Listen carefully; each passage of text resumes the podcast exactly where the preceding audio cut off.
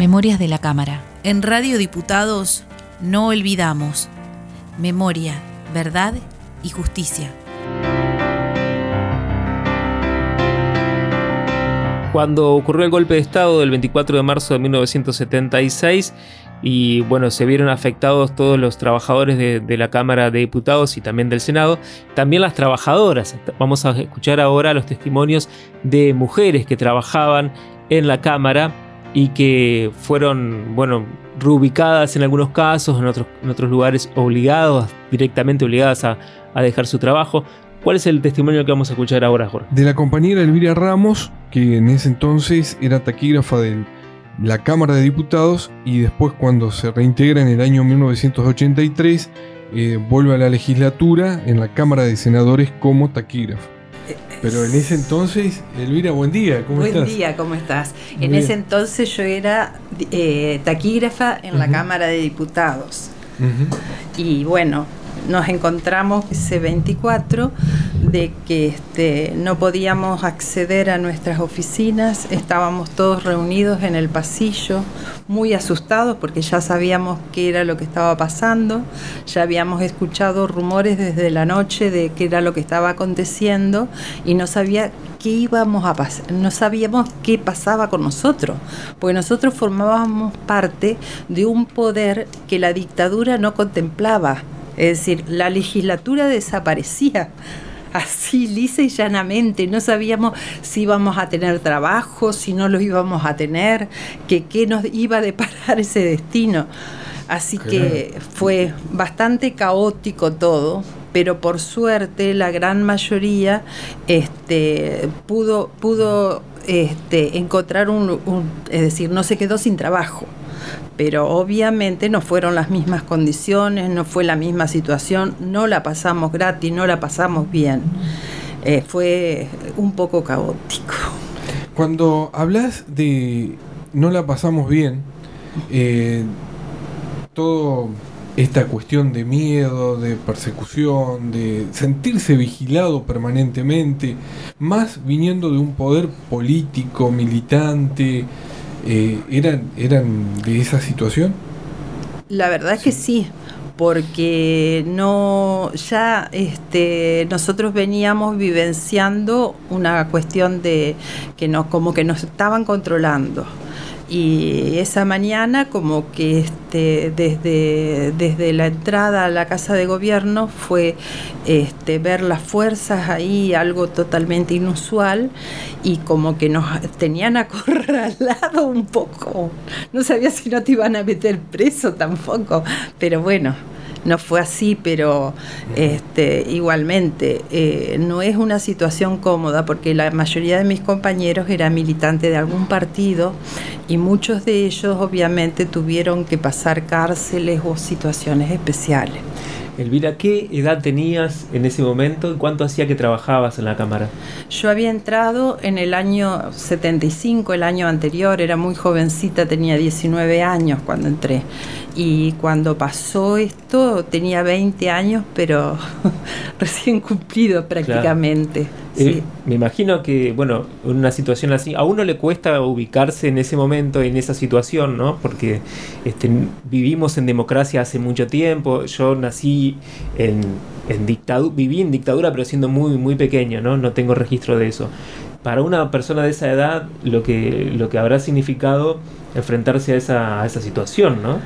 Eh, miedo, este, angustia. Sí, aparte nosotros eh, cursamos parte de nuestro secundario en dictadura también y veíamos con ilusión de que empezaba un gobierno democrático y que se truncara tan pronto tan así, eh, que nosotros nos habíamos hecho ilusiones, ¿no es cierto? Fue muy duro, fue muy duro, fue un retroceso, volver atrás.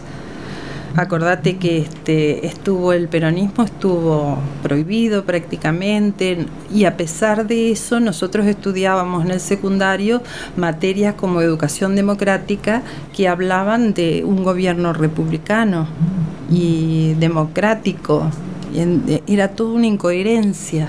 Entonces anhelábamos eso. Y cuando de golpe y porrazo vemos que no, como que ellos consideraban, eh, los militares obviamente, que no funcionaba eso bien, ¿no es cierto? Y truncaron todas esas ambiciones, fue muy, muy duro, fue como que vos aspiraste a eso tanto tiempo y de golpe ya no, no iba más ese proyecto no iba más, porque aparte nosotros teníamos una vida proyectada en función de eso. Es como que ahora te digan, bueno, vos este, desaparece esto y te vas a tener que ir a tal parte, ni siquiera te dan opción a elegir a dónde quieres ir sino que te mandan a una parte y aparte te congelan el sueldo.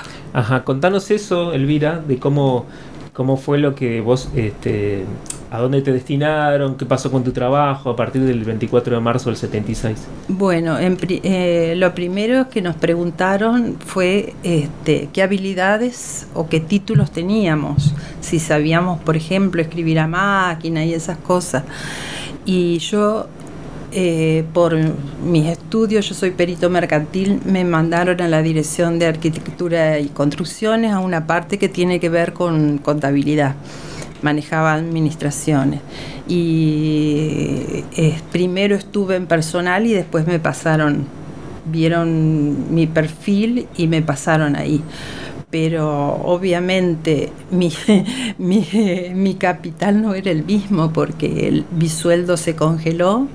Es decir, si había aumentos para el resto de la administración, el mío estaba congelado es decir, no, no, crecía de la misma manera que para el resto, hasta que llegó un momento donde directamente nos dijeron o se, se aplanan a, nuestro, a, nuestro, este, a nuestra administración, ¿no es cierto?, y aceptan esa baja de sueldo o se van, y entonces existió esa opción.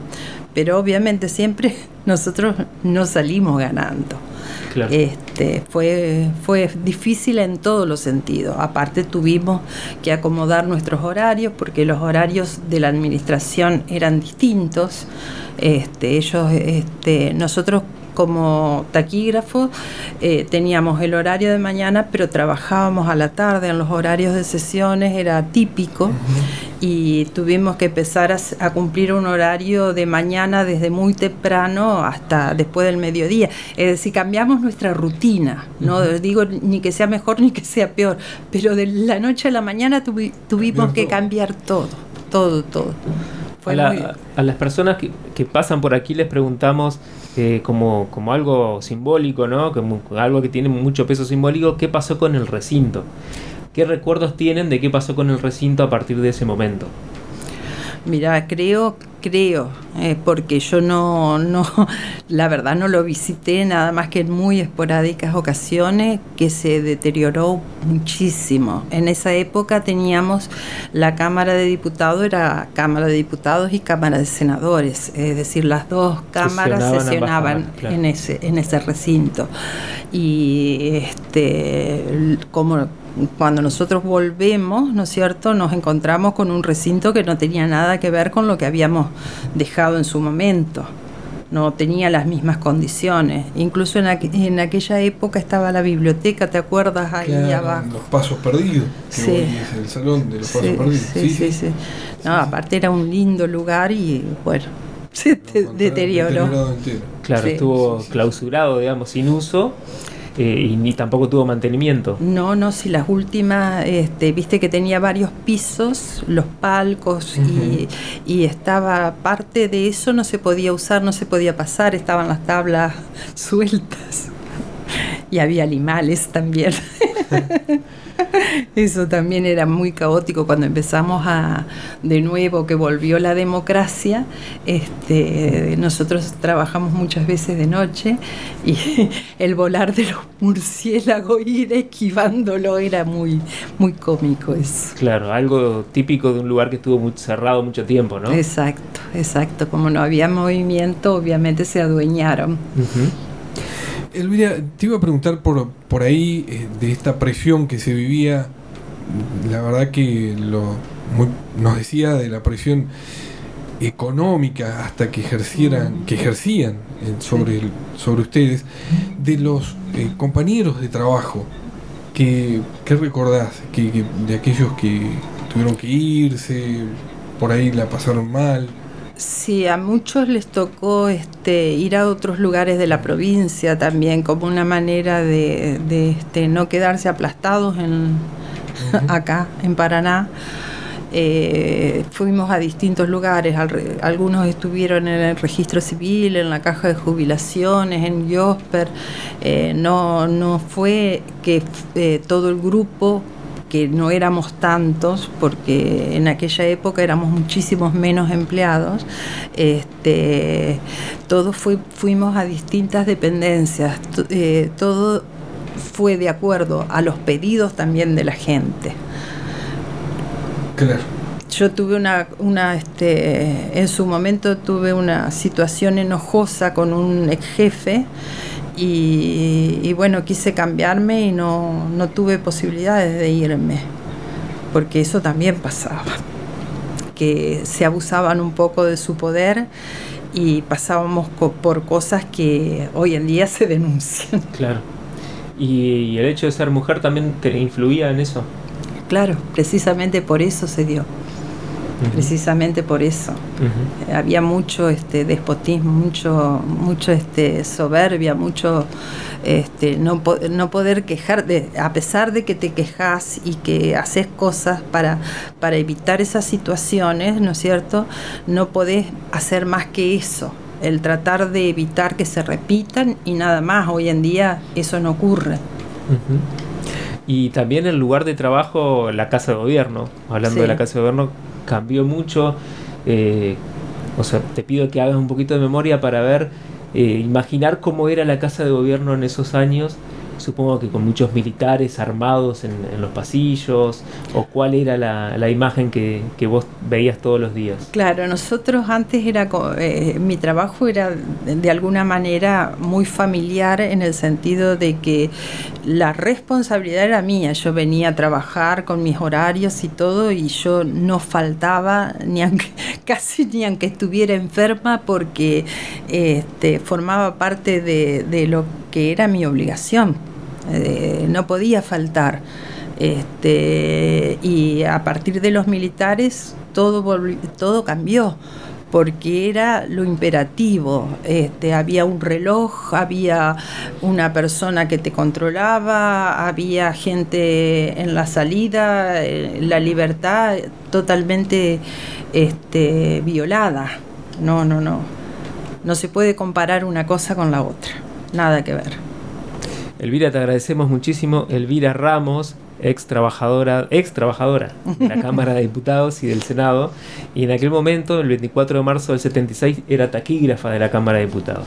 Muchas gracias por tu testimonio y por tu memoria. Bueno, gracias a ustedes. Muy amable. En Radio Diputados no olvidamos memoria, verdad y justicia. Otra de las mujeres trabajadoras de la Cámara de Diputados fue Graciela Álvarez. Ella se desempeñaba en comisiones. En comisiones, es así. Y de restaurada la democracia, vuelve a trabajar justamente en la sala de comisiones de la Cámara de Diputados. Bueno, vamos a escucharla a Graciela también con su testimonio. Queríamos charlar con vos referente a ese 24 de marzo de 1976, como a Ese día. Sí, sí, sí, terrible, terrible.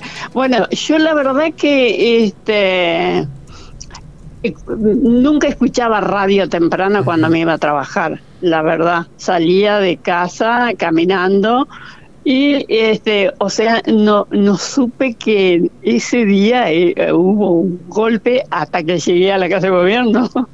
no me enteré porque eh, no había escuchado radio. O sea, era silencio total en la ciudad, no andaban auto ni nada. Y cuando, cuando voy llegando a la placita que está enfrente a la, a la iglesia San Miguel, este ahí empecé a ver soldados y ahí, me di cuenta que era lo que pasaba realmente, porque este, empecé a ver los tanques y, bueno, hice una cuadra más y ya no pude no pude caminar más porque me, me hicieron volver, ya dije, ¿qué pasó acá? Bueno, y después, me, después charlando ahí con la, con la gente que encontraba y bueno, ahí me di cuenta que qué era lo que había pasado, por Dios, dije, ¿qué pasó? Y este y bueno, y ahí me tuve que volver a casa e intentar comunicarme con mis compañeros para ver qué, era lo que hacíamos, porque este eh, estaba todo lleno de tanques y soldados en la casa de gobierno, y imposible, nosotros no íbamos a llegar, ni yo ni nadie. Claro. Así, así que me, me volví a casa, nos, nos comunicamos entre nosotros y quedamos, bueno, de, de volver al otro día a ver qué, qué pasaba. Y bueno, de ahí nunca más, porque no nos dejaban no nos dejaban llegar directamente. Nosotros íbamos hasta la puerta de la Casa de Gobierno y ahí quedábamos a la espera de qué pasaba con el empleado legislativo, porque todos los empleados quedaron en la, en, la nada, digamos, o sea, no, no sabíamos qué, qué hacer. Sí, esperar que nos llamen, sí, volvernos a la casa, porque era una incertidumbre terrible. Así que, bueno, nos organizábamos entre todos de tratar de, de, ir cada uno que, que, se enterara de alguna novedad y comunicándole al otro para, para saber qué que, es lo que hacíamos. Pero eso yo creo que pasó bastante tiempo porque íbamos todos los días hasta la puerta de la casa de gobierno. terrible, terrible. Y finalmente, este, Graciela, ¿qué pasó? ¿Pudieron, pudieron eh, volver a trabajar? Exacto, exacto. algunos fueron reubicados y otros quedaron dentro de lo que, lo que siguió funcionando dentro de la Cámara, ¿no es cierto? Este, nos mandaron por todos lados, medio tipo castigado, digamos. Claro. en los lugares donde nadie quería ir, ahí fuimos nosotros. A mí me mandaron al boletín oficial en la tarde. ¿Y aquí eh, en, la Cámara, cuál era tu trabajo? Yo trabajaba en comisiones. Siempre estuve, estuve, hasta que me jubilé, siempre estuve trabajando en, comisiones. este... ¿Cuándo entraste a trabajar y qué edad tenías en ese momento? Uy, viste que la edad no se pregunta. No, no, no vamos a sacar cuentas. No, no, em, entré a trabajar en el 73, en octubre del 73, y este, tenía 23 años. Era jovencita. Claro. Era jovencita. Graciela, y ante la, experiencia, claro, de, ser joven, el primer trabajo, desarrollarse, tener sueños, encontrarse con, con esta situación de que se cortó lo que es, eh, sobre todo lo que se vive en el ámbito legislativo, que es un lugar muy particular, muy lindo para trabajar. Claro, claro, eh, es terrible, es terrible, porque... Este, este, eh, nosotros estamos acostumbrados a trabajar, a, hacer otro tipo de trabajo que no es como el de la administración central, digamos. No solamente de, trabajo, sino de, la convivencia nuestra es distinta. Entonces, eh, eh, que, que todo eso se termine fue terrible, para mí fue terrible porque en, el primer lugar donde me mandaron, porque yo tuve varios destinos, en el lugar donde eh, eh, eh, yo caí como un peludo regalo, quien dice, como quien dice. Y, claro, es como que vos no, mm, como que no te aceptaban mucho la gente que estaba trabajando ahí, porque nosotros éramos como los, los privilegiados, ¿entendés? Entonces era como que no nos querían. Y, bueno, uno se tenía que bancar todo eso. Claro, y además, eh, Graciela, seguramente eh, ir del ámbito político, en la cual era una palabra, la política, la militancia, era eh, en ese perseguido, digamos, con la zozobra del miedo, de los compañeros, y, y eso se vivía, ese clima, fuertemente. Totalmente, totalmente. Este. Ahí espera. Sí. Em, no, eh, eh, te digo que era, eh, era terrible. Era como que nosotros éramos los culpables de todo lo que pasó. era, era, era terrible para la gente que, que, que estuvo que, estuvimos ahí en la cámara en esa época, era, era terrible, qué sé yo.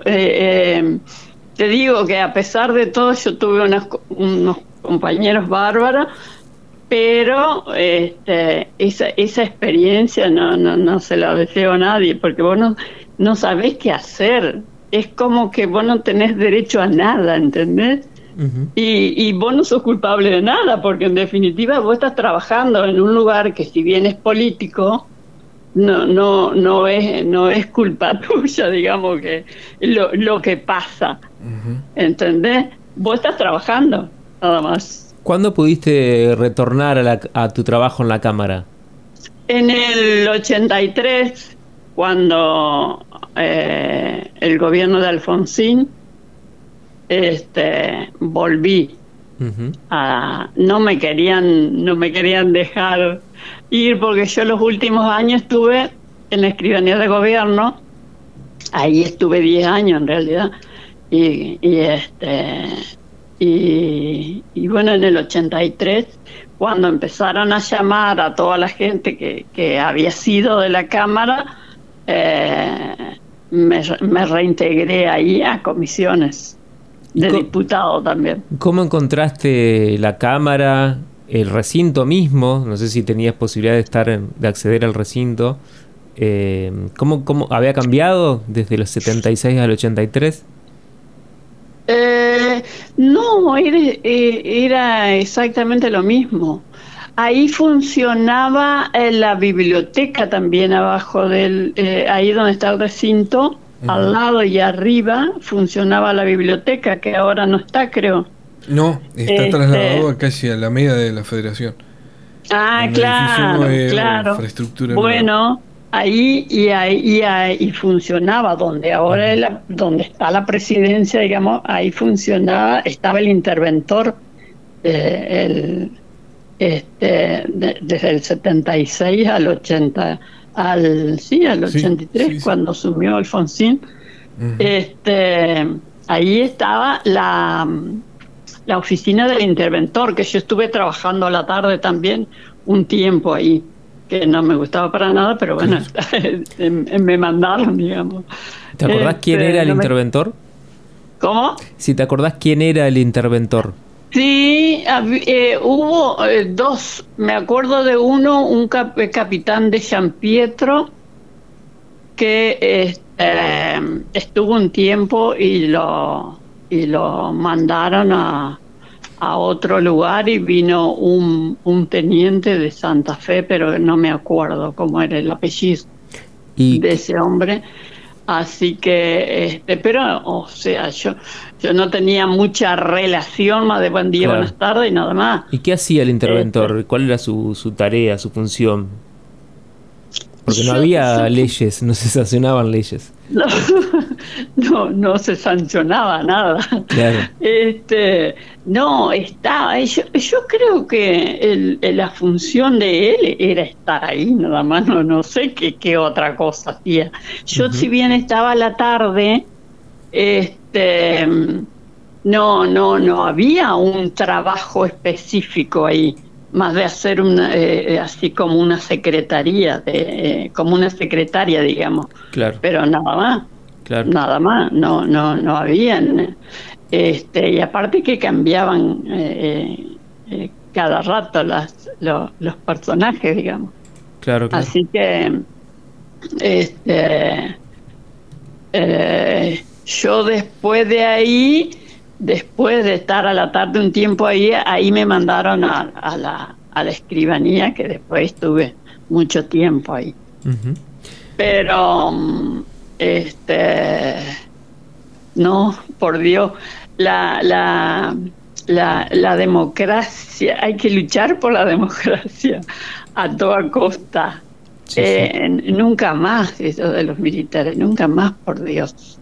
Tuvimos un compañero que, que, eh, que, lo, que lo asesinaron en que trabajaba en archivo, un, un, chico joven este, que fue, fue muerto por, la, por los militares. ¿Qué, ¿Cómo se este, llamaba? se llamaba, creo que era Silva, creo que era el apellido. Este, creo que estaba, eh, estaba en archivo él. Que antes funcionaba archivo y comisión, estábamos uno al lado de otro. Pero, este, no, fue terrible, fue terrible eso. Eh, es como que eh, no tenés derecho a nada, digamos, cuando, cuando hay un golpe, cuando hay un golpe de Estado, no tenés derecho a nada. O sea, el derecho lo tenés, que no se respeta, digamos. Claro. Ese es el tema. Claro. Así que, este, no, no, eh, una experiencia terrible. Graciela, te agradecemos el contacto y bueno, y bueno, y te felicitamos por, por, por tu trabajo, por tu trayectoria y bueno, muchas gracias nuevamente. Gracias a ustedes. Un besito. Un saludo grande. Gracias, Graciela. Chao, chao.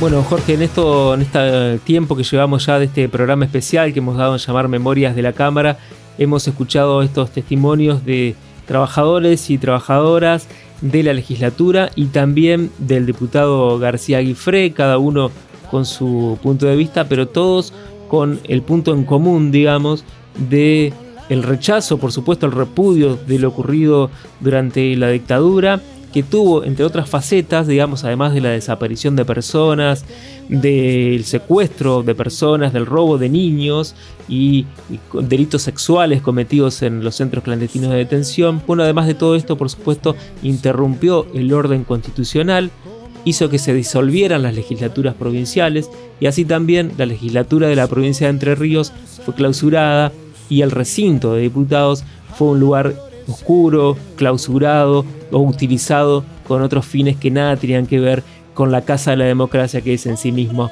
la legislatura de la provincia. Así que eso es lo que nos propusimos con este programa especial de hoy. Agradecemos enormemente a todos quienes nos dejaron su testimonio a lo largo de este programa. Al compañero Jorge Verón, muchas gracias, a Elvira Ramos, eh, muchas gracias también a, a Graciela Álvarez, bueno, el privilegio de escuchar a Luis Ernesto García Grifré, que fue legislador en ese momento, diputado provincial, a Ricardo Silva también por estar en este encuentro que, eh, por, conmemorando aquel eh, nefasto día del 24 de marzo de 1976. Muchas gracias a todos ellos, también a quienes colaboraron con la producción de este programa, distintos trabajadores y trabajadoras de la Cámara que eh, han también colaborado diciendo, bueno, eh, trabajaba este compañero, esta compañera. No sé, pienso por ejemplo en Flavia Williman Asen, que nos aportó datos sobre esto. Eh, también, bueno, otros, Emilio Roberto. A, lo que es la Asociación del Personal Legislativo, que nos aportó datos también y teléfonos. En su persona agradecemos en particular a Karina Farías. Muy bien, a Victoria de Michelis también, que colaboró con este programa. Y bueno, gracias a Matías Erricho y a Franco Bravo que estuvieron en la operación técnica y en la postproducción, en la edición de este programa especial. Gracias Jorge. Gracias Alfredo. Jorge Luna y Alfredo Osman estuvimos acompañándolo. Muchas gracias. Pero los pensamientos quedarán. Pero los pensamientos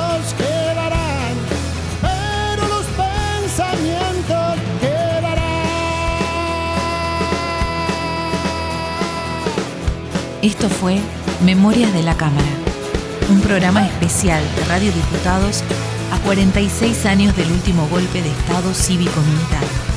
Conducción y producción, Alfredo Hoffman y Jorge Luna. Operación técnica y edición, Franco Bravo y Matías Arriquio.